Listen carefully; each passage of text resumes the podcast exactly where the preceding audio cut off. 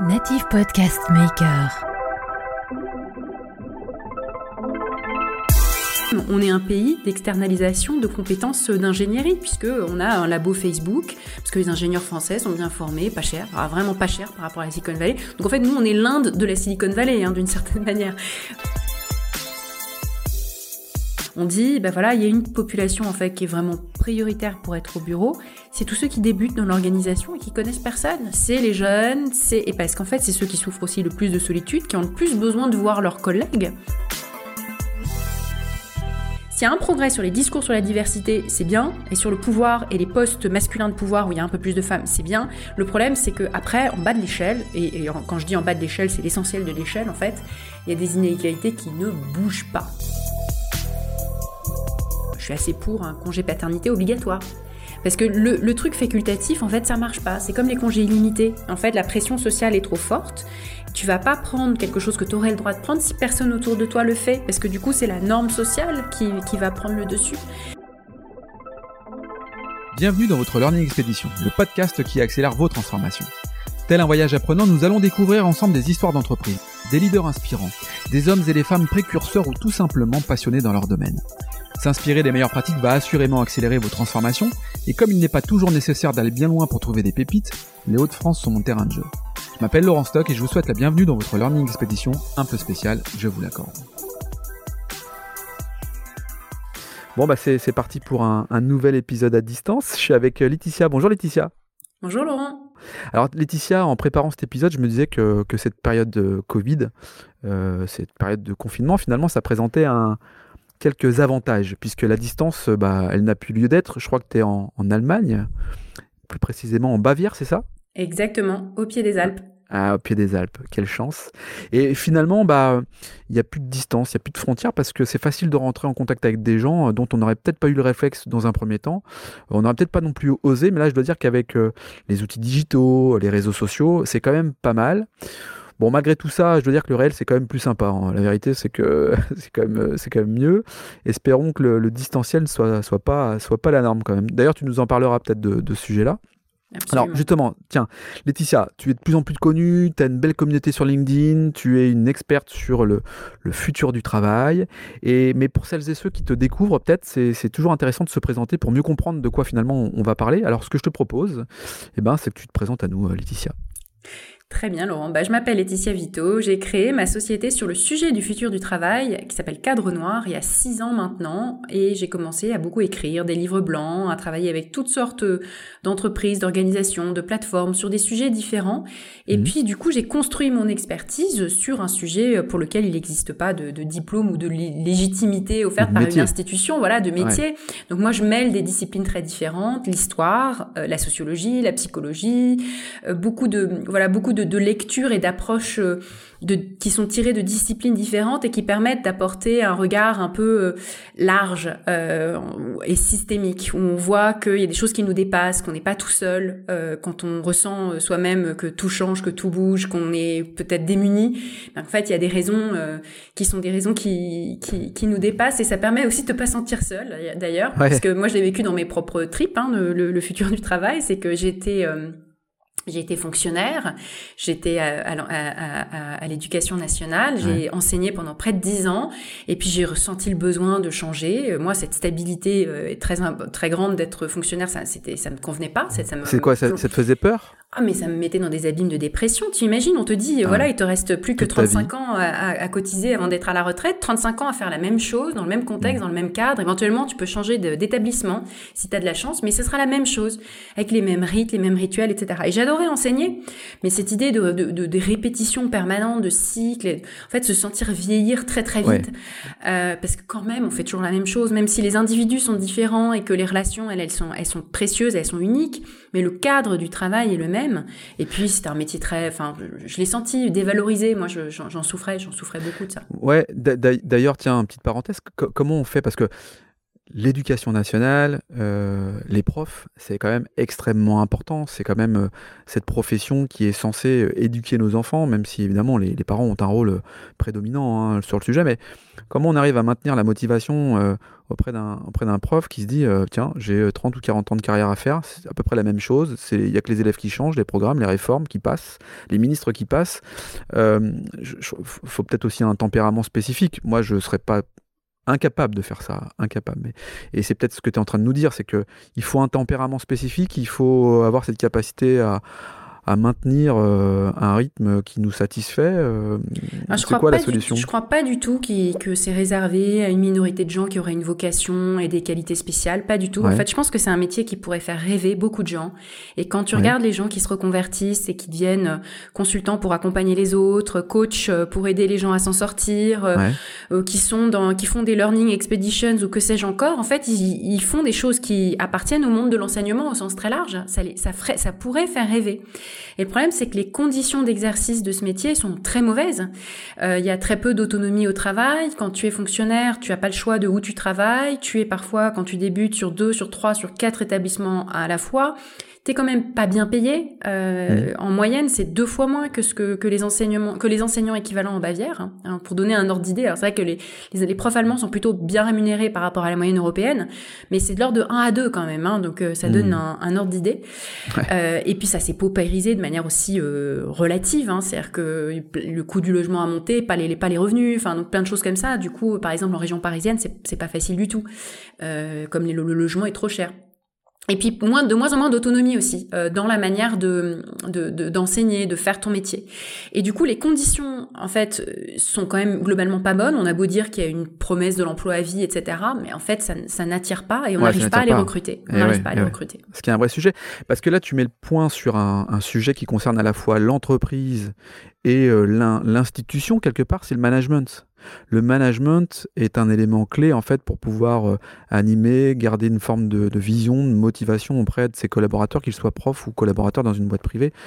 Alors, ce qui est intéressant, c'est que donc on, va en parler de tout ça parce que si tu parlais de paupérisation, j'ai envie de t'entendre aussi sur euh, euh, ta vision du total remote. Tu vois, on parle du, remote, c'est-à-dire du, travail à distance, n'importe quel endroit dans le monde pour une entreprise. On parle de la montée en puissance du freelancing, des freelances, des, gens qui, veulent leur autonomie. On, J'aimerais aussi t'entendre sur le télétravail. Et puis, euh, les jeunes, euh, les femmes euh, dans, le monde du travail, dans le futur du travail tel que tu l'évoques. Parce que ce qui est intéressant quand même, c'est que ça fait depuis six ans que tu évoques le sujet. Donc tu n'arrives pas en fait de manière euh, opportuniste dans le mauvais sens du terme pour le coup sur une période où tu t'accapares un sujet parce que toi tu, le traites depuis six ans. C'est un sujet, c'est un, programme assez complet mais qui je trouve euh, est assez intéressant et, regroupe un certain nombre de, liens communs. Euh, les premiers effets du Covid, du confinement, on parle de total remote. Est-ce que c'est nouveau ou pas? Est-ce que c'est quelque chose que tu entends toi depuis un petit bout de temps, puisque ça fait six ans que tu parles du futur du travail? C'est quand même un phénomène relativement nouveau, ces entreprises qui se créent en se disant on va pas avoir de bureau et on va euh, tout mettre sur le cloud. Euh, en mmh. gros, ça date euh, des, ça date de la généralisation des grands outils du cloud. Hein, euh, quand il faut, il faut se rappeler que par exemple les, le Google Drive, là, toute, toute la suite euh, Google sur le cloud, ça a moins de 10 ans. Hein. Euh, eh c'est 2012 que ça a été vraiment lancé au début en version bêta, et en gros, c'est vraiment généralisé depuis 7-8 ans, pas pas tellement plus. Et donc mm. c'est cette toute première génération de surtout entreprises numériques, start-up, qui se sont lancées avec l'idée de tiens, tout d'un coup, comme tu le disais au début de, de ce podcast, il y a des choses qui sont possibles qui n'étaient pas. On va pouvoir accéder à des gens talentueux qui sont dans d'autres pays, qui sont loin, et puis on fera notre sauce avec le cloud. Et c'est un petit groupe d'entreprises qui ont beaucoup communiqué là-dessus, comme Buffer. Donc Buffer, c'est mmh. cet outil qui permet de, de euh, programmer des, des posts sur les réseaux sociaux. Euh, c'est assez utilisé par les community managers, puis tous les gens qui sont présents sur les réseaux sociaux. Donc Buffer, c'est une entreprise qui a beaucoup communiqué là-dessus et de manière très intelligente. Mmh. Et ces entreprises-là, ils ont un petit peu euh, posé les fondations de ce que c'est que travailler quand on est à distance et qu'on n'a pas de bureau. Et, et finalement, ce qu'ils disent, c'est assez euh, contre-intuitif, c'est que en fait, on a besoin de se voir. Bien sûr, bah, on a besoin de se voir. Et ils le disent, ils le disent, et c'est pour ça qu'ils expliquent que ils ont des systèmes pour euh, euh, bah, organiser des retraites où l'équipe va se retrouver tous ensemble dans un lieu sympa. Euh, donc c'est euh, voilà tout, tout, tout, un tout un business d'ailleurs que, que les hôtels espèrent retrouver rapidement de d'équipes qui se retrouvent sur un lieu où on va faire euh, des, des, des, choses formelles, informelles, du travail et puis du plaisir pour se retrouver. Et puis c'est aussi dire à leurs équipes, ok, bah, vous allez travailler ensemble sur un projet important, bah, prenez prenez un billet de train, un billet d'avion, allez vous retrouver à mi-chemin ou bien dans la ville de l'un ou de l'autre, le temps qu'il vous faut, trois jours, quatre jours, cinq jours, allez vous euh, c'est aussi de dire, bah, si vous faut faire des réunions, bah, vous pouvez avoir un abonnement un espace de coworking, vous pouvez avoir un bureau à la demande et puis vous retrouver euh, quand vous voulez. Et puis en plus de ça, euh, bah, se voir, c'est aussi important de à, distance d'avoir des liens, des liens forts avec l'équipe. Donc ils ont mmh. mis en place des systèmes de ce qu'ils appellent les systèmes de buddies, c'est des espèces de systèmes de parrainage, marrainage, surtout pour les nouveaux arrivants, où chacun en fait a des, des repères, des euh, des personnes référentes à qui vont pouvoir répondre à toutes leurs questions et puis les introduire à d'autres personnes dans l'organisation. Mhm. Parce que quand tu connais personne au début, euh, tu sais pas à qui t'adresser. Voilà, exactement. Tu es complètement paumé. Mais si tu as déjà un réseau de 3, 4 personnes qui sont des personnes référentes à différents niveaux de l'organisation, eh bien, en fait, tu as accédé, as accès, pardon, au réseau de chacune de ces personnes-là. Et bien sûr. Et donc, c'est exponentiel, en fait. Du coup, tu deviens tout de suite bien connecté. Et donc, ils ont tout théorisé tout ça on est dans une forme de, gamification quand même, tu vois. C'est-à-dire que globalement, euh, euh, on est dans une forme de, de qualité de vie au travail un peu différente que ce qu'on connaissait auparavant. Et alors, ce qui est marrant dans ce que tu dis, c'est que finalement, les outils sont, sont dispo depuis un petit bout de temps, en fait. Quand on parle de total remote, en fait, euh, on n'a pas dû se réinventer. C'est-à-dire que, comme tout à chacun, euh, quand on est rentré dans ce premier confinement, finalement, les outils étaient à disposition et ils ont décollé en termes de, valorisation parce que finalement, on n'a pas eu le choix, on a été confronté, euh, confronté à ça. Est-ce que d'après toi, quand même, ça, ça, provoquera pas tu parlais tout à l'heure de paupérisation de l'emploi. C'est-à-dire que je ne sais plus qui je recevais sur, sur, l'un de mes derniers podcasts où j'échangeais avec quelqu'un euh, au, téléphone sur ce sujet en, disant mais finalement euh, moi qui suis avec un, salaire euh, on va dire parisien lillois si je veux travailler à, au, Mexique je vais être le roi du pétrole puisque finalement je, je risque d'avoir le même salaire français au Mexique. Oui c'est vrai mais parallèlement à ça, on risquerait aussi d'avoir finalement des, gens qui travaillent pour des sociétés françaises avec des contrats euh, différents. Et, globalement, ça risque peut-être de paupériser, non Tu crois pas le, comment dirais-je, les métiers euh, qui sont sur le territoire français euh, On risque d'avoir finalement des, des compétences françaises à l'étranger et certainement des compétences étrangères qui travaillent pour des boîtes françaises à de moindre coût.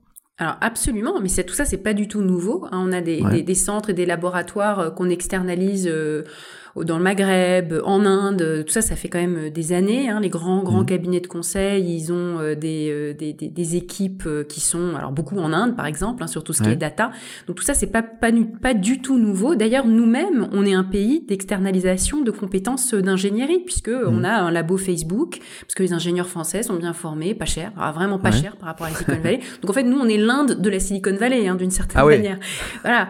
Euh, donc, euh, donc tout ça, c'est vrai. Euh, après, il reste, et c'est une réalité depuis euh, vraiment déjà de nombreuses années. Hein, je dirais que ces grandes vagues d'externalisation dans la data, dans, alors ça a commencé avec les centres d'appel. Les centres d'appel, c'est déjà des choses à distance. Hein, la, téléphonie, c'est ça mmh, aussi.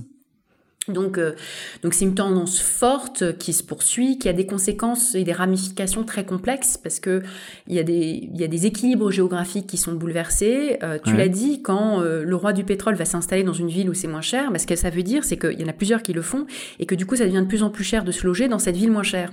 Eh et donc les locaux, ils ont les boules. Eh oui. Et c'est exactement ce qui se passe aux États-Unis où il y a une espèce de redistribution géographique. Tu as plein de gens qui ont quitté la Silicon Valley, qui sont installés par exemple à Boulder dans le Colorado, qui sont mmh. installés à Colorado Springs. Euh, alors voilà, tu as plein de, de, de, villes comme ça, des villes qui n'étaient pas des villes toutes petites, hein, mais des mmh. villes euh, très secondaires qui ont gagné beaucoup d'habitants euh, parce qu'ils étaient attirés par une belle qualité de vie. Mais du coup, comme ils arrivent quand même par milliers, bah, ça a une influence très nette sur les prix de l'immobilier, sur le coût du logement en général et le coût de la vie. Euh, dans certaines villes, c'est euh, voilà plus 15, plus 20, plus 30% sur l'espace d'une année. Euh, et donc, il, forcément, il y a du ressentiment, il y a de la colère. Donc, ces espèces de phénomène de redistribution, c'est difficile de dire que voilà, il y a très clairement ces perdants et ces gagnants parce que c'est c'est complexe et qu'il y a des mmh. mouvements un peu dans tous les sens. Mais mais très clairement, il y a aussi des freins et des grands freins qui font que parfois on exagère ou on, voilà, on exagère la mobilité des gens. Et, et, notamment par rapport à la France, on a des barrières culturelles et des barrières linguistiques qui sont très fortes. C'est-à-dire que beaucoup d'ingénieurs français parlent pas très très très bien anglais, ou alors certains le font mais ils sont pas prêts euh, à partir euh, loin de tout. On n'a pas une très forte diaspora nous euh, français sur laquelle on peut compter. Petite, hein, dans, la tech, il y en a un petit peu, mais c'est pas une grosse diaspora. Pas, on n'est pas les Chinois quoi. Mmh. Euh, effectivement, la barrière de la langue, j'ai l'impression que c'est typique du français, c'est-à-dire que le français ne parle pas bien anglais. Euh, ça, c'est un vrai frein. Euh, alors, ça se règle de plus en plus. Je pense que la nouvelle génération aujourd'hui intègre l'anglais facilement.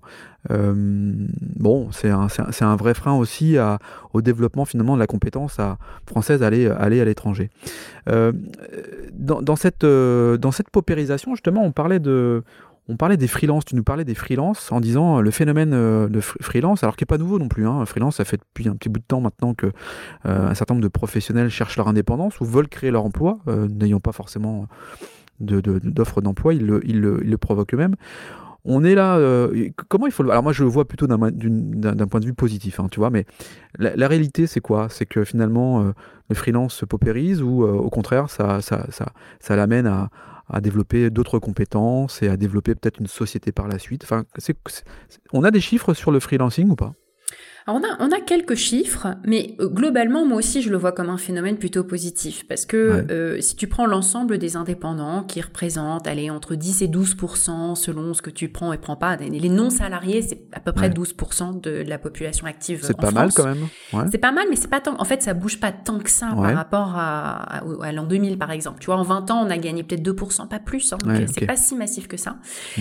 Et grosso modo, dedans, tu as plusieurs catégories dans les indépendants. Tu as les indépendants euh, classiques, euh, ancienne génération, qui vont être euh, les artisans commerçants, les professions libérales, euh, avocats, médecins, etc. Donc les, les, les, classiques, on va dire, le plombier et puis l'avocat. Euh, tu as des, des, quelques voilà agriculteurs, mais ça il y en a plutôt toujours moins. les professions réglementées, type notaire, etc. Là aussi c'est pas une population qui est en forte croissance et en forte croissance. Et puis tu as un nuage de nouveaux.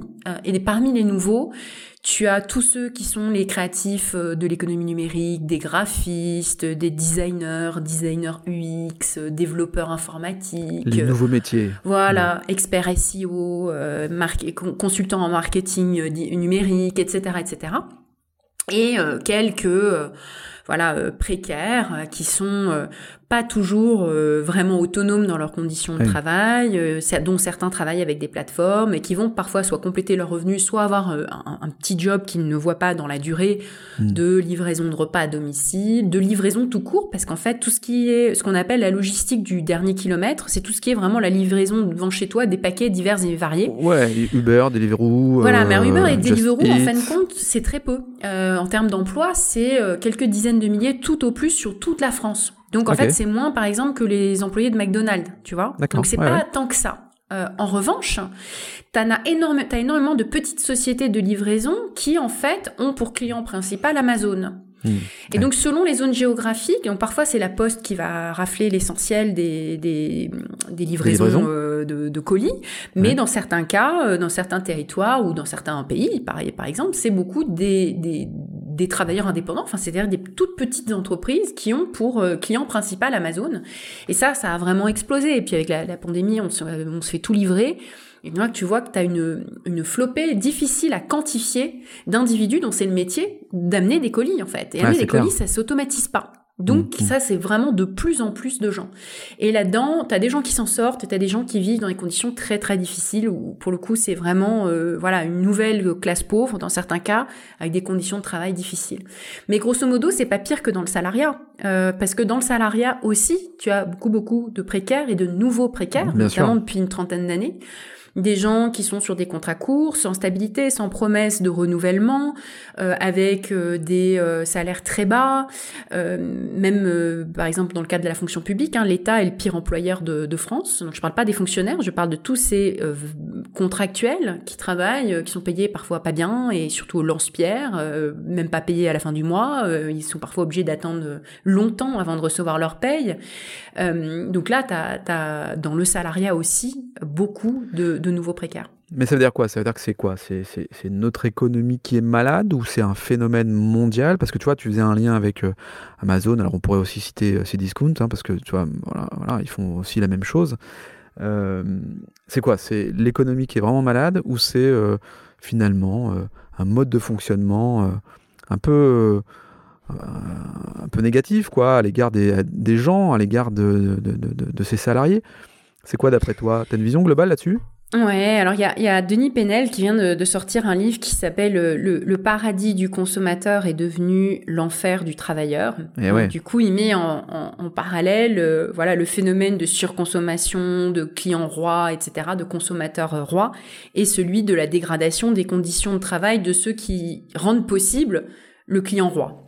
Ouais. Et, euh, et, et, en fait, ce que ça reflète, c'est un rapport de force entre consommateurs et travailleurs qui a vachement évolué, qui, a, qui s'est dégradé en fait. Mmh. Et, et c'est un phénomène mondial. Hein. Tu disais, euh, en fait, la montée des inégalités, telle qu'elle est mesurée par des économistes comme, euh, comme Piketty et plein d'autres, c'est un phénomène qui a déjà plus de 40 ans et qui est très fort et qui est très massif. Alors, il y a un, il y a un les économistes regardent un coefficient qui s'appelle le coefficient Gini, qui te dit, en fait, d'un pays à l'autre, c'est plus ou moins inégalitaire.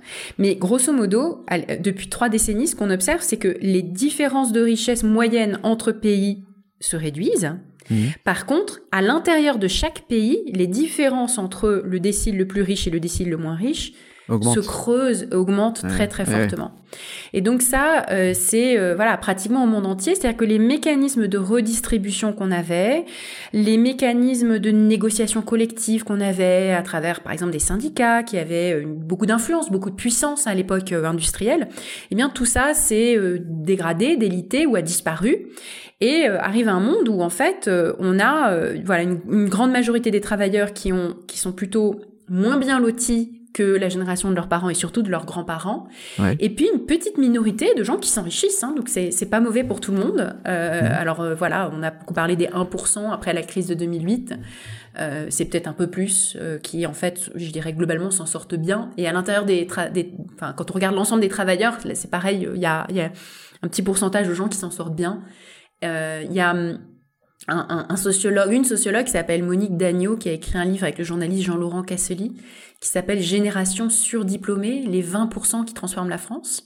Ouais. Et c'est très intéressant parce que c'est une analyse sociologique qui porte sur euh, l'importance en fait de, de, de- du niveau du niveau d'éducation, enfin de la quantité de, de diplômes que tu as, et qui dit que voilà en gros le, le, la fracture sociale en France c'est pas tant une question de richesse qu'une question de d'éducation et que tu as euh, voilà 20% de gens, euh, il appelle ça surdiplômés, il explique ce qu'il veut dire par là, et 80% qui le sont pas. Et la fracture entre les deux, elle est très importante parce que les 20%, ils ont beaucoup de mobilité. Même ceux qui sont pas, gagnent pas forcément très bien leur vie, par exemple les profs, bah, leurs enfants réussissent très bien. Ou bien ils sont mobiles au sens où ils peuvent changer de métier, ou bien euh, aller dans une autre géographie. euh, des gens euh, comme moi qui peuvent changer de pays, euh, des choses comme ça. Bah, en fait, c'est voilà, tout le monde n'a pas ce niveau de mobilité et que c'est ça qui fait la différence, plus encore que le niveau de revenu que tu as à un instant T. Ouais, mais donc du coup tu fais le lien avec, le, avec les diplômes là, avec euh, c'est c'est ça hein, ce que tu es en train Alors ça, de c'est dire. l'interprétation de, Oui. de, de Casselli. Moi, je pense que la mobilité, est- c'est pas que les diplômes, parce que C'est d'esprit. c'est un, c'est aussi un état d'esprit, et que quand tu regardes euh, les mouvements migratoires, euh, donc quand on quand on s'intéresse aux, aux- aux immigrés et pas aux réfugiés, parce que les réfugiés, ils quittent leur pays euh, pour sauver leur vie, euh, Ouais. c'est pas un choix, c'est pas forcément Ouais. un désir. Ouais. Un un un émigré, donc quelqu'un qui quitte son pays c'est pour des raisons économiques, pour aller lancer une autre activité, euh, Ouais. ouvrir un restaurant ou que sais-je.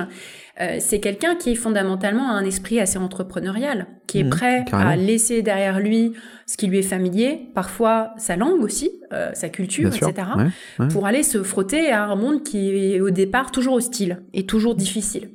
Et donc ça, c'est vrai que c'est un état d'esprit, et il y a beaucoup de gens très finalement très éduqués hein, parmi, les, parmi les immigrés du monde entier, mais pas que. Donc effectivement, la mobilité, c'est pas uniquement une question de, de, diplôme.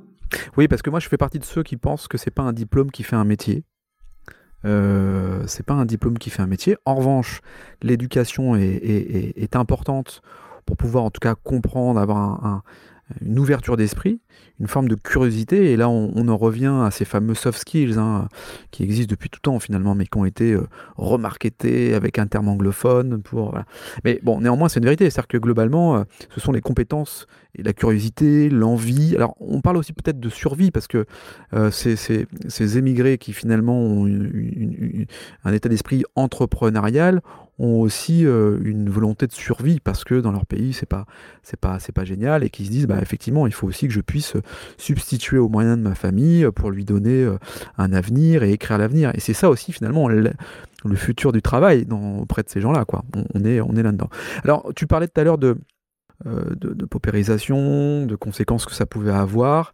Les jeunes là dedans là ils sont en train de de morfler, euh, j'ai envie de te dire. Ah, c'est euh, vraiment, je pense que c'est. On s'est beaucoup intéressé aux vieux au début de la pandémie. On a regardé les EHPAD et tout, la solitude et tout. Et puis en fait, là maintenant, je dirais qu'en 2021, ceux qu'on voit vraiment, c'est les jeunes. Et les jeunes, ça va de euh, 10-11 ans, enfin les débuts, tout début, la préadolescence jusqu'à 25 euh, ans.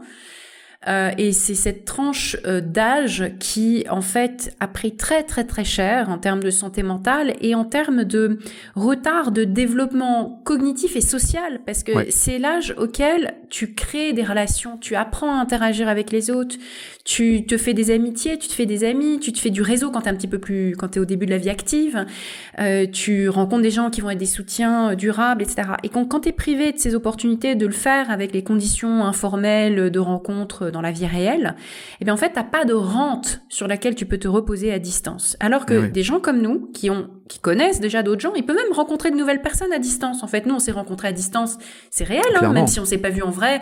C'est vrai que ça aurait été plus cool de boire un café ou un verre de vin, mais je te le confirme. Euh, mais euh, je veux dire, nous, on n'est pas les, on n'est pas les plus mal lotis parce que on a aussi déjà ces skills. Tu parlais des skills tout à l'heure, de ces compétences. On a des codes. on a des codes, on est capable d'échanger, etc. Quelqu'un de 12 ans, euh, ma, ma, fille, elle m'explique, j'ai une fille qui a 12 ans, elle m'explique qu'elle est en train de, elle, se sent durablement devenir euh, complètement mal à l'aise avec les interactions sociales. Ah oui, elle dit, je sais pas comment parler aux gens. Euh, alors après, de toute façon, t'as toujours des gens timides aussi. Hein, donc si la timidité vient se renforcer avec une, absence totale de bah, pratique, ça s'accentue énormément. Et donc psychiquement, mentalement, euh, il morfle beaucoup. Euh, on parle, il y a des études qui sont sorties sur euh, la solitude, le sentiment de solitude très aigu des adolescents, des jeunes adultes. Il y a, voilà, qu'il s'agit de l'Italie ou de la France, des étudiants qui sont en telle souffrance qu'il y a une augmentation du suicide. Enfin, non, c'est vraiment très très très dur. Et, et, encore une fois, ce qui est terrible, c'est que ça va se répercuter pendant des années euh, sur la, la, construction de la vie, du réseau, de la carrière, de des relations sociales euh, au-delà du travail, des relations sur lesquelles euh, tu reposes pour te pour te développer et vivre avec bonheur et harmonie quoi. Ouais, d'autant plus qu'on parle, tu on parle de génération, euh, les milléniums, euh, Y, X, bon, et il y a toujours cette notion d'intergénération qui est parfois un peu difficile d'ailleurs hein, à, mettre en, œuvre. Là, euh, on, pourrait se demander quels, vont, quels seront le rapport, leur rapport au travail, quoi. Est-ce qu'ils vont être complètement détachés? Est-ce qu'ils seront 100% investis? Pas du tout. Enfin, tu vois, c'est aussi marrant, je sais pas le terme, enfin, suis curieux de voir quels seront le rapport qu'ils auront au travail Est-ce qu'ils seront contents finalement parce qu'ils se diront mais finalement l'entreprise est un lieu de vie, un lieu social? Ou alors euh, ils se diront bah, je me sens pas du tout à l'aise et j'ai besoin d'être à distance comme je l'ai connu auparavant.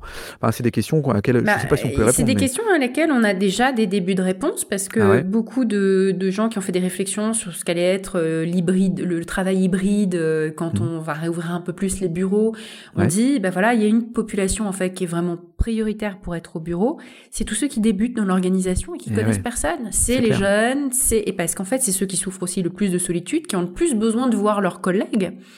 Et de euh, de, exactement, et d'apprendre, et d'apprendre avec la dimension informelle, avec euh, bah, tout ce que véhicule le langage corporel, etc. Et donc en fait, ces jeunes-là, euh, on pourrait les imaginer nés dans le cloud et euh, nés avec un smartphone dans la main, euh, ben, en fait, c'est eux qui ont le plus besoin d'aller au bureau physiquement. Et, ils sont pas différents de nous. Ils ont besoin de construire des trucs qu'on a déjà construits dans le passé. Donc moi, je crois pas à des différences énormes en termes d'aspiration ou culture. En fait, ils ont, on a des mêmes besoins qui sont très universels et des mmh. mêmes aspirations qui sont très universelles. Simplement, eux, pour eux, la vie va être très dure parce que économiquement parlant, ils vont prendre très cher. Euh, ils démarrent avec des niveaux de pauvreté plus élevés. C'est plus dur de rentrer dans une situation de stabilité euh, dans le monde du travail. Ça, c'est déjà un phénomène qui existe avant, euh, qui a commencé avant le Covid. Hein. c'est que euh, il faut de plus en plus d'années pour avoir un bon CDI, tu vois, pour avoir une bonne stabilité, quoi. Une bonne stabilité, mmh. ce que les ce que les Anglais appellent le career track, tu vois, le le, le le sillon euh, bien bien solide quoi euh, et ta carrière euh, bien en main et, et, donc du coup là ça va être encore pire déjà la génération après la crise de 2008 a perdu quelques années en fait en termes d'accumulation aussi même de, de richesse hein, on parle d'accès au logement on parle de de constitution d'un patrimoine etc bah, tout ça eux c'est ils ont perdu 10 ans 15 ans et déjà ils étaient déjà plus moins bien lotis que la génération d'avant donc économiquement c'est des différences très fortes mais c'est pas culturel.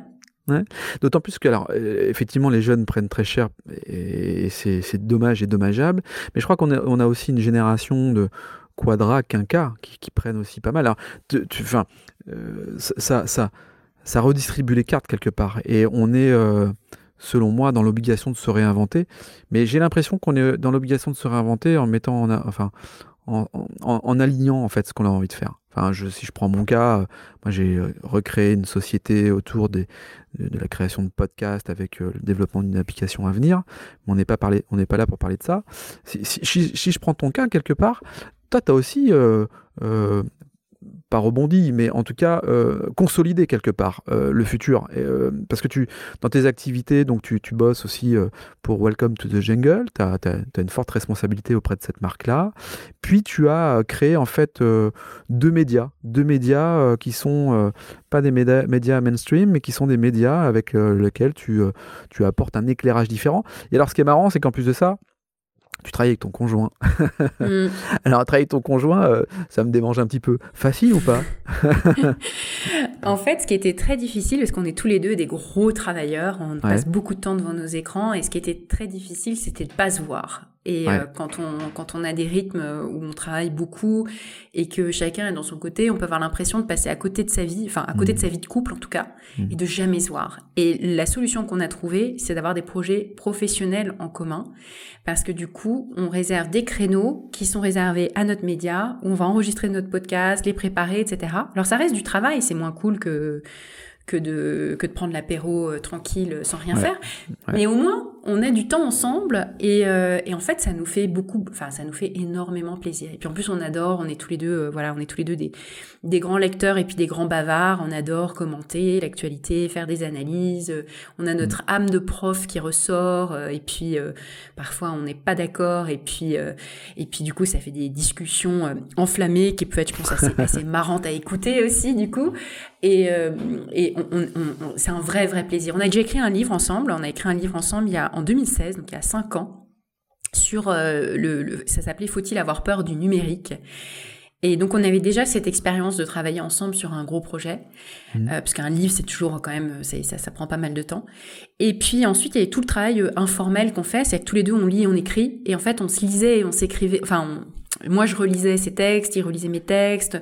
En fait, on était déjà le, le sparring partner l'un de l'autre, parfois pour mm. tester des idées, pour demander euh, des, des, des, conseils, etc. Donc, finalement, on a juste un peu plus formalisé un truc qui était déjà une réalité. Et puis mm. nous, notre économie du foyer, c'est que bah, on travaille tous les deux à la maison déjà depuis avant euh, la pandémie.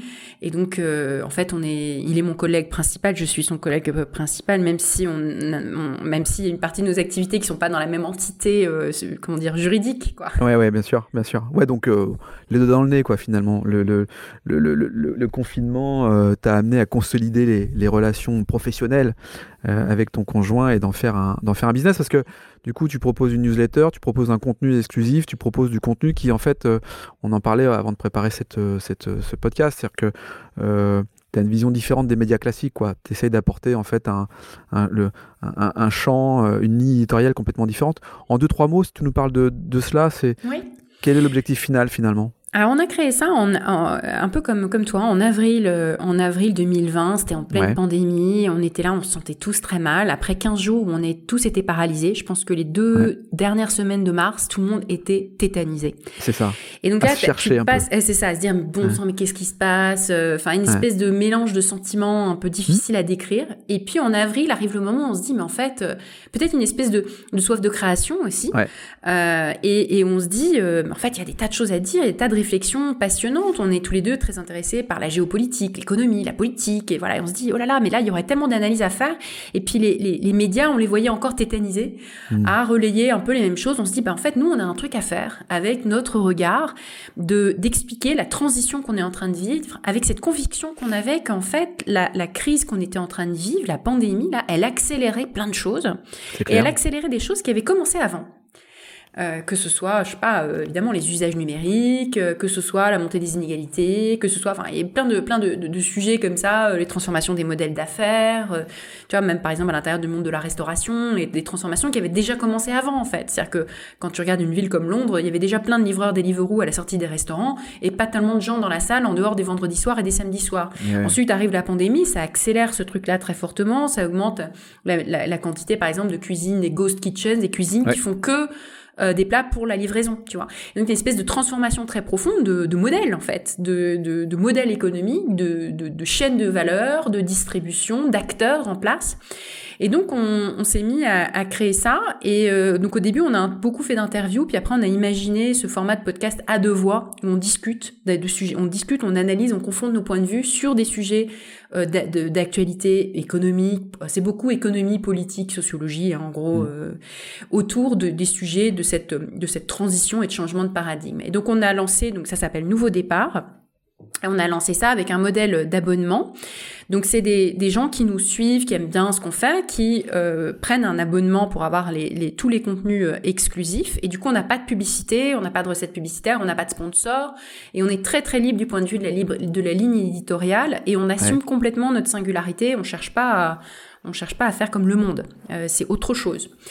Et puis, euh, et puis on a des contenus aussi qui sont ouverts à tous, euh, parce que du coup, quand tu fais un média, tu as quand même un enjeu de visibilité et les contenus gratuits, bah voilà, les contenus gratuits sont partagés, donc du coup, tu, tu as des canaux d'acquisition qui font que les gens te découvrent et vont éventuellement aller voir les contenus exclusifs. Donc maintenant, ça fait un an et c'est quand même une belle histoire. On a appris plein de choses. On a interviewé 62 personnes. pas mal. Et on a enregistré 80 deux podcasts à deux voix. Pas mal. Euh, on n'est pas encore au 100. Euh, tu vois, toi, tu parlais de, de tes podcasts ah, aussi euh, de l'année. je pense que tu es encore un petit peu. Mais enfin, si, on ajoute les à deux voix et les, si on ajoute les à deux voix et les, et les interviews, on est à 120, quelque chose comme ça. 120, plus que ça, 140 podcasts. Donc ça commence à faire pas ah, mal. C'est quand même pas mal. ça fait pas mal. Ce qui est marrant, c'est que tu aurais, je, suppose, en fait, tu peut-être jamais imaginé, en tout cas, ce genre de modèle économique ou de mettre en place ce genre de, de système de revenus également si le confinement n'était pas, n'était pas arrivé. Exactement. Euh, Alors, le modèle économique, tu as raison. Et puis même, mm. oser faire du podcast. Parce que pour moi, le podcast, c'est un truc, faut un studio, faut, euh, faut des murs insonorisés, faut inviter les gens euh, dans un studio pour que le son soit nickel. Mm. C'est quasiment faire de la radio, je m'y connais pas, je suis pas ingénieur du son. vraiment, voilà, il y a plein de gens qui avaient déjà débloqué ça en, faisant leur, en lançant leur podcast. Moi, j'avais encore ce gros blocage. Et, et là, euh, tu, tu, le disais, toi, le fait que bah, tout d'un coup, euh, voilà, tu peux interviewer des gens, des auteurs, euh, des, des entrepreneurs, etc., qui sont loin de toi géographiquement parlant. C'est ça. C'est vrai que c'est quand même très très chouette. Ça, ça libère, ça, ça, donne plein de nouvelles possibilités. Clairement. Alors tu parlais de, merci pour cette précision, mais tu, tu parlais dans, dans, les propos que tu avais là, tu parlais effectivement d'expertise euh, sociologique, euh, sur la politique, euh, sur la, géopolitique, et on parlait de, l'inégalité. Bon. J'aimerais faire un focus, puisqu'on parle de l'avenir du travail, j'aimerais faire un focus sur les, femmes et les inégalités qu'il peut y avoir encore. moi, sur ce podcast, j'aborde ce sujet-là sans trop de, sans trop, sans trop de soucis, sans trop de problèmes. Et je sens quand même un mouvement féministe qui, qui se développe de plus en plus à différents niveaux en fait hein, de, de, de, de, féminisme. Est-ce que déjà on peut dire il y a plusieurs niveaux de féminisme? Ça, je, je, sais pas trop. Je suis, enfin, j'ai une idée, mais j'aimerais avoir la. j'aimerais bien que tu me dises ton idée. Ouais. bah, tu vois, j'en étais sûr que tu allais me dire ça. bah, oui, je pense qu'il y a différents niveaux de féminisme euh, engagés. Euh, il y a des choses qui sont très très poussées, euh, jusqu'au point de se dire mais pardon d'être un homme. Euh, et puis des choses qui sont euh, évidemment compréhensibles, qui s'appuient sur des faits. Et, moi, je défends, euh, je défends les faits, je défends effectivement le côté, la, sensation que peut avoir une femme à l'égard d'un regard un peu trop poussé, d'une maladresse désobligeante. Ça, ce sont des faits. Puis il y a des choses où je me dis, bon, bah, la galanterie n'est pas forcément une mauvaise chose, pardon, d'être un homme et de, d'être un peu galant ou d'avoir de, un regard bienveillant. Voilà. Et donc du coup, je trouve que ça crée parfois un peu de distance qui sont euh, maladroites, mais, mais peut-être ai-je un comportement euh, normal par rapport à, à d'autres. Ça je, ça, je ne peux pas te le dire. En tout cas, je ne peux porter que ma voix. Et donc, euh, effectivement, ce que je te disais sur le féminisme, hein, qui est un sujet un peu glissant, hein, tu vois, c'est qu'il y, a, mmh. il y a différents niveaux. il y a un certain, un certain niveau que je ne, je ne comprends pas toujours. Par contre, il y en a un autre auquel j'adhère, qui est celui que je t'ai exprimé euh, tout à l'heure.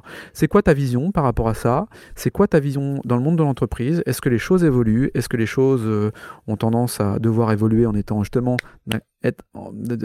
parce qu'on est extrême, les choses vont bouger, ou on a une autre méthode euh, pour procéder à l'évolution de cela sur la société? Alors quand on met à côté, quand on met à part un militantisme que tu trouves un peu agressif ou parfois violent, après ça c'est des questions de, de, de, militantisme sur tous les sujets, on observe des formes de de violence dans les actions, parce que c'est des, des, des, choses un peu choc, parce que ça va euh, marquer les esprits, parce que ça va ouvrir la fenêtre, le champ des possibles, et du coup, même si tu identifies ça comme extrême, bah, du coup, une position que tu aurais pu identifier comme extrême autrefois, tu la trouves modérée. Du coup, ça fait quand même avancer les choses, justement parce que tu les trouves extrêmes. Euh, donc moi, j'ai un peu de sympathie parfois pour euh, les, les, les extrêmes. Je vois très bien euh, ce que, ce que tu veux dire, parce que bah, même à leur manière, finalement, en jouant le rôle d'extrême, elle aide les autres qui sont pas au, même niveau, comme tu dis, tu parles de mmh, niveau. Mmh.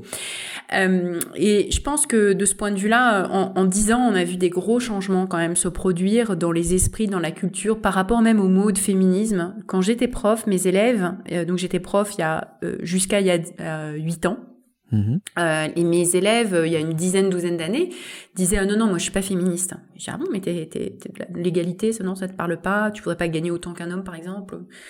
Si si si si mais je suis pas féministe. Hein. Féministe c'était un mot. C'était un gros mot quoi, limite. Ouais c'était un gros mot. et ça ça a changé. Euh, ça a complètement changé avec une, une nouvelle génération du coup bah, plus jeune que moi parce que dans ma génération il y a Ouais, exactement. Ou dit bon bah non, on l'assume ce mot et ça veut dire plein de choses, mais ça veut dire euh, aussi parfois tout simplement être pour euh, plus euh, plus d'égalité, plus de diversité, plus de partage du pouvoir dans différentes instances. Donc là, il y a un gros changement qui s'est produit et dans les entreprises et les organisations, ça se voit dans le fait que bah, les sujets de diversité d'inclusion, c'est apparu tout d'un coup, là, en quelques années, c'est devenu un gros sujet. La, loi Copé-Zimmermann, elle a 10 ans maintenant, donc on a un, un bilan de, de, de 10 ans qui est quand même globalement très positif sur les questions. C'est quoi cette loi? Ouais. Donc c'est une loi qui met des, des quotas dans les conseils d'administration hmm. et euh, qui fait que la France maintenant est dans les pays, les pays de tête hein, euh, sur la diversité des conseils d'administration. Donc euh, ça c'est positif, on voit que ça marche, on voit que ça a des répercussions. Après ça marche pas dans toutes les autres instances là où il n'y a pas de quotas. Donc du coup on se dit tiens mais il faudrait en mettre dans le Comex, il faudrait en mettre ailleurs, etc. Parce que bah, surtout quand c'est des postes de, de, de, de pouvoir, bah, ça se partage pas si facilement. Et on a beau faire des grands discours sur la diversité, on va pas laisser son, on va pas laisser son fauteuil à quelqu'un d'autre. Hmm. Donc c'est pas si facile. Mais il y a une vraie, euh, il y a, en tout cas, il y a beaucoup de discours et parfois c'est du féminisme washing. Mais là aussi, ça me dérange pas parce que si on est obligé, si on se sent obligé de faire du féminisme washing, c'est qu'on a bien identifié qu'il y avait là un, un, changement culturel profond. Et il y a une idée en particulier qui commence à devenir, qui est qui devient mainstream, c'est cette idée que avec une diversité de points de vue, tu appréhendes mieux les sujets avec plus d'intelligence, avec une vision plus globale des choses, parce que Mhm. selon où tu te situes, en fait, tu portes, tes yeux ne sont pas les mêmes, parce que si t'es tout petit, tu vois les choses en bas, si t'es très grand, tu vois les choses en haut, si t'es un homme, tu vois les choses avec un point Le de vue qui n'est de pas le l'homme, même, voilà. Et sûr. cette idée de, il existerait un point de vue qui serait universel, bah ça n'existe pas. Et les sciences sociales nous le montrent. Et donc, en fait, voilà. Et ça, je pense que ça, c'est un, un- un vrai progrès. Après, s'il y a un progrès sur les discours sur la diversité, c'est bien, et sur le pouvoir et les postes masculins de pouvoir où il y a un peu plus de femmes, c'est bien. Le problème, c'est que après, en bas de l'échelle, et, et en- quand je dis en bas de l'échelle, c'est l'essentiel de l'échelle en fait, Mhm. il y a des inégalités qui ne bougent pas. Des inégalités de richesse, des inégalités face à la charge domestique, des inégalités euh, en particulier face à la retraite. Par exemple, hein, les, les écarts de richesse à la retraite sont le double des écarts de revenus pendant la vie active. hein. C'est euh, souvent 40%, alors que c'est euh, 20% par exemple euh, euh, quand tu as 35 ans. Ça, c'est pas normal, tu vois. 40. Voilà. Mais ça, mais ça c'est une question de, de loi.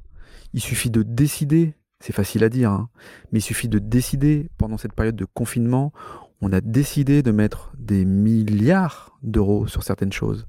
Il suffit de décider ça. Là, là- là- là où, je te, là où je te rejoins, c'est euh, globalement sur le prisme. C'est-à-dire que je, je faisais un, un dernier un podcast avec Claire dis- qui est, qui est une femme qui travaille dans la data. Et je disais à Claire sur l'intelligence artificielle, le danger, effectivement, c'est que globalement, il n'y a que des mecs, enfin beaucoup, beaucoup d'hommes. Et, en fait, une intelligence artificielle est ni plus ni moins un logiciel informatique hein, qui répond ensuite à, des, questions récurrentes et auxquelles il va apporter des réponses euh, de manière assez, euh, assez dynamique. Tout ça va se nourrir. Mais s'il n'y a que le prisme de l'homme pour apporter ces réponses, c'est problématique. Et là, effectivement, il peut y avoir un, un danger. Euh, en revanche, sur ce que tu dis sur les différences liées à la retraite, liées à des, des- décisions à prendre qui sont des décisions étatiques, bah, c'est une, loi. Oui, Pourquoi mais quelle serait la loi que tu pourrais prendre? Parce que qu'est-ce qui explique les 40% d'écart à la retraite? C'est que beaucoup de femmes sont parties à temps partiel. Oui. Et sont parties à temps partiel parce Pour que éduquer. à l'intérieur du foyer, il y avait des inégalités telles que c'est elles qui ont sacrifié leur Mais carrière pour s'occuper des enfants. Mais Ouais. c'est quoi la loi que tu passes du coup? Parce que il y a rien qui paraît injuste dans le fait de, enfin, ça paraît pas a priori injuste de dire que quelqu'un qui travaille à temps partiel a moins de retraite que quelqu'un qui travaille à temps plein. Oui, le problème, c'est que... qu'est-ce qui t'amène à aller à temps partiel? Bah, c'est ça. Sauf que si tu es à temps partiel, c'est pas juste pour être à temps partiel, c'est aussi pour éduquer l'avenir, les enfants, le futur du travail, et par conséquent, on pourrait alors considérer que bah, euh, si c'est la femme ou l'homme d'ailleurs hein, qui, est, euh, qui est au foyer pour euh, éduquer les enfants, il contribue à la société, et par conséquent, il doit être pris en compte. C'est une question, de décision et de loi. Alors, c'est Euh, pas évident parce que soit on arrive sur des propositions qui seraient du l'ordre du salaire maternel ou du Ouais. salaire de la femme au foyer, mais ça essentialise beaucoup parce que c'est souvent du coup que des femmes qui vont en profiter. C'est ce qui se passe quand on dit c'est la femme ou l'homme, en fait c'est toujours que la femme. Et euh, même en Nouvelle-Zélande, même dans plein de pays qui sont très avancés là-dessus, euh, ça reste un truc de femme.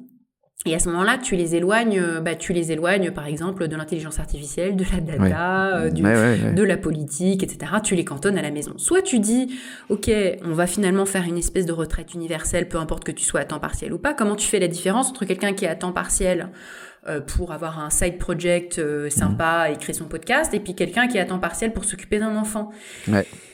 Donc il n'y a pas une mesure, en fait, c'est un problème complexe, et un problème complexe qui a plein d'enjeux sociaux, qui a plein de dimensions, parce que tu as aussi une dimension fiscale, par exemple. À l'intérieur d'un foyer fiscal, tu as une vraie incitation à avoir des écarts de revenus importants.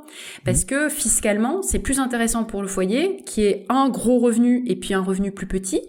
Euh, en, en- tu payes moins d'impôts hein, que, Mais que, que si tu avais, tu vois, euh, Deux gros deux revenus, gros revenus. ouais. Et c'est très vrai, par exemple, en Allemagne, où beaucoup de femmes travaillent à temps partiel, beaucoup plus de femmes qu'en France travaillent à temps partiel, où il y a ce truc du foyer, très fort du foyer fiscal, et où du coup, le retour à l'emploi est compliqué par ça, parce que tout ce que je gagnerais à me remettre au travail, euh, moi, euh, femme qui ai pris quelques années pour être à temps partiel, eh ben, ça va être mangé en impôts. Donc c'est quand même pas la peine. Du coup, bah, je vais faire du bénévolat, je vais faire des trucs qui me passionnent, etc., etc.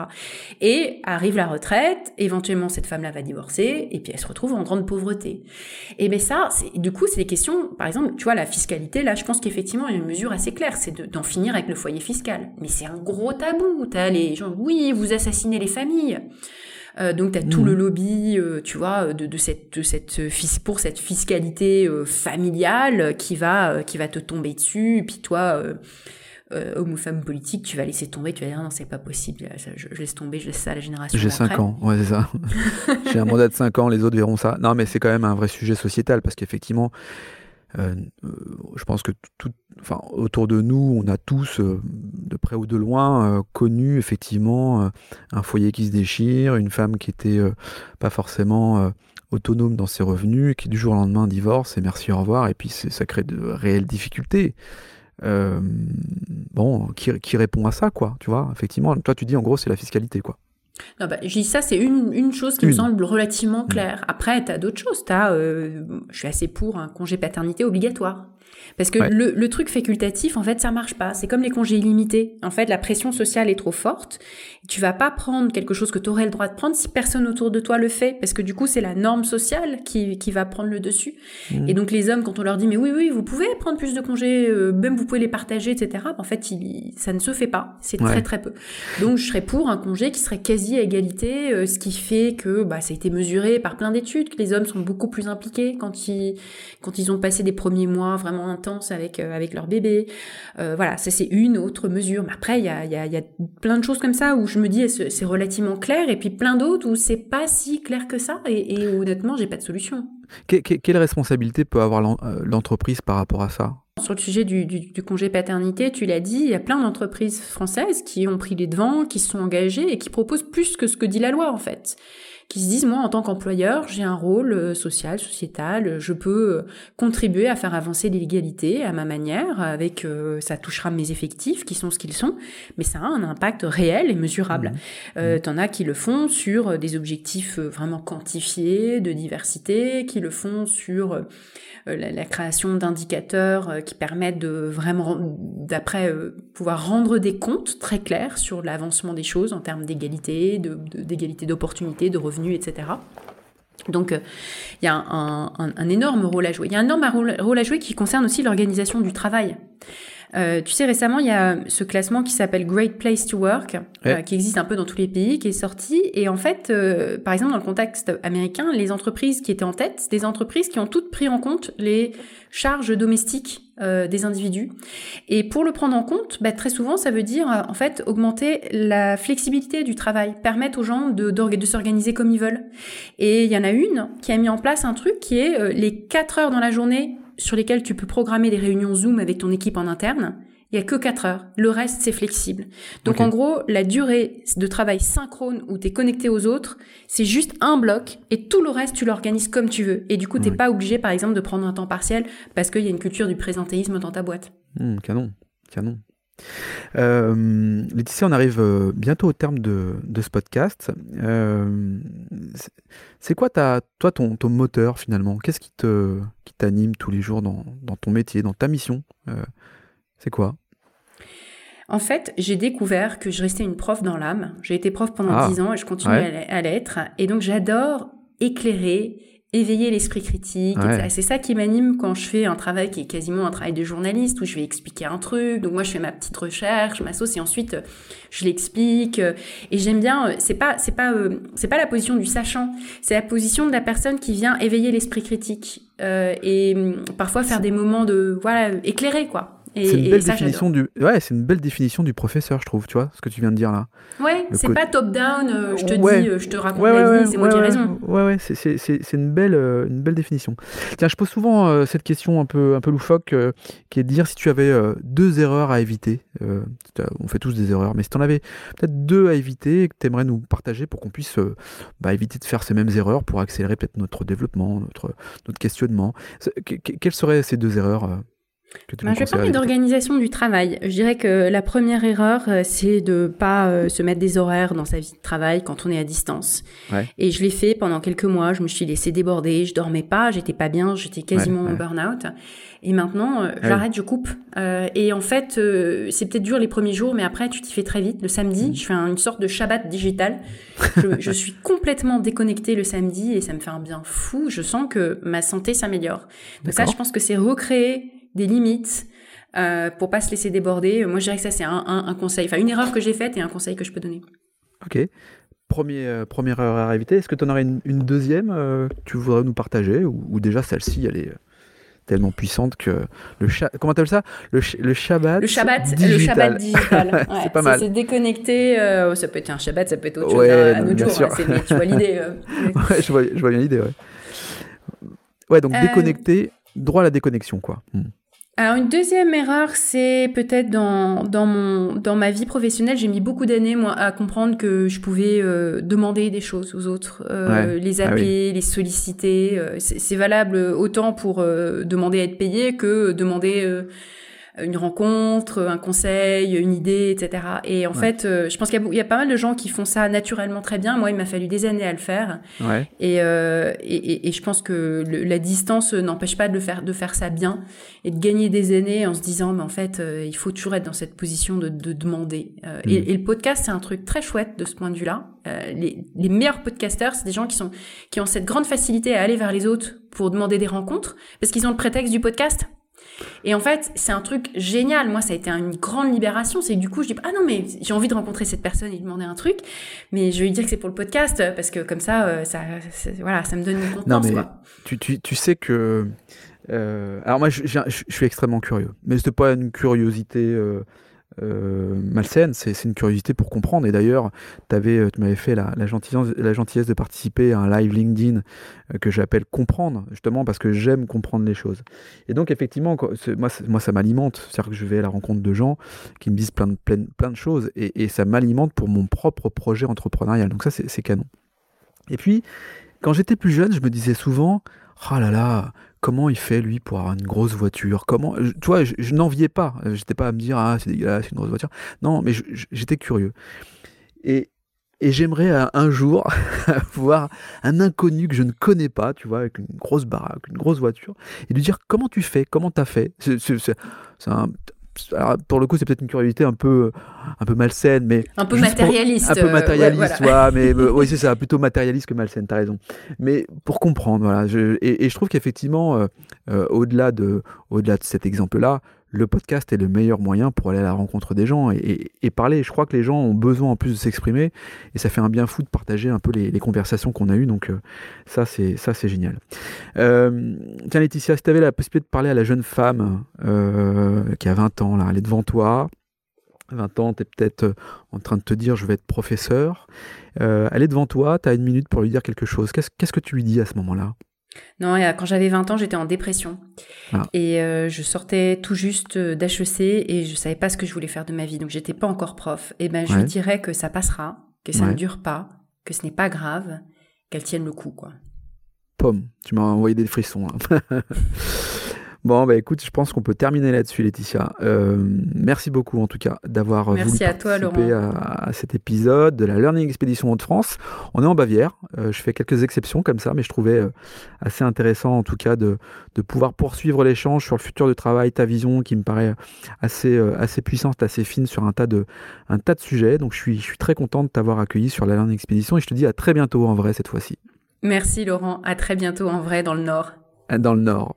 Merci à toutes celles et ceux aussi qui contribuent à, faire euh, émerger, à, à, faire monter en puissance ce, format, ce podcast.